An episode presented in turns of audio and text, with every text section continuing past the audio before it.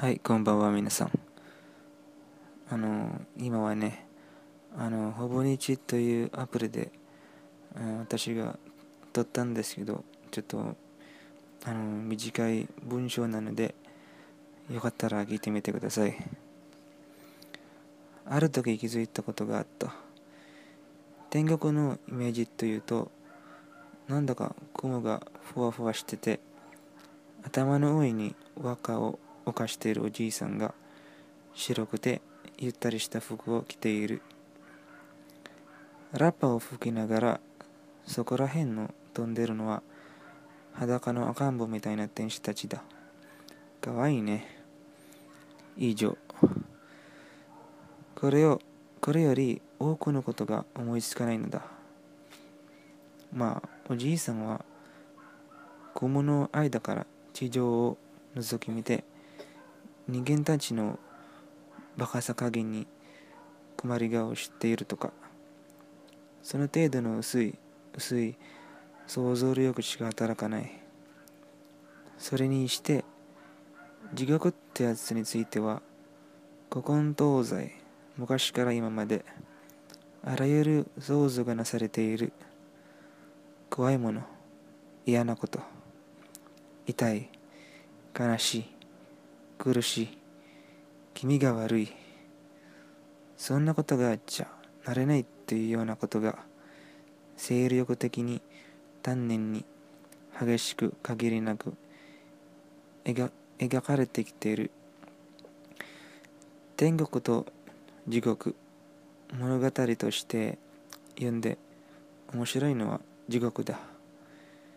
変化もスリルもあるし複雑だし感情に訴えかけるそういうものなんだと若い時の僕は思ったその後トルストイという作家が小説の中に幸福な家庭はどれも似たものだが不幸な家庭はいずれもそれぞれに不幸なものであると書いてあることを知った。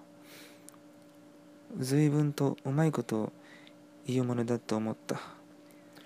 僕の少ない知識ではトルストイは家庭的には幸福とは言え難い人生を送った人だ。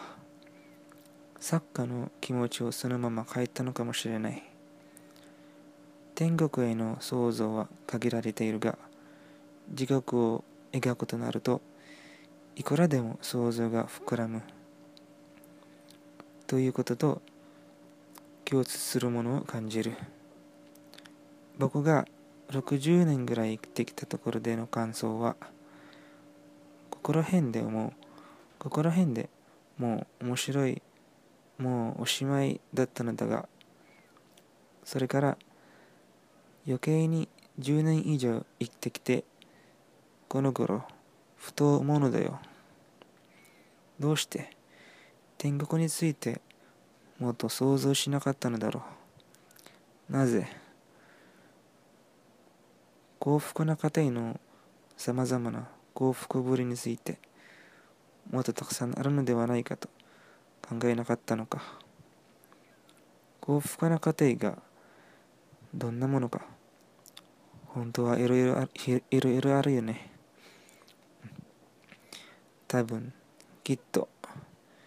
それはそれでいろいろなはずだよね。はい。ここまででした。あのちょっとまだ僕のあの読み方って下手こそなんだけどまあ聞いてくださって本当にありがとうございます。じゃあまた今度ね。バイバイ。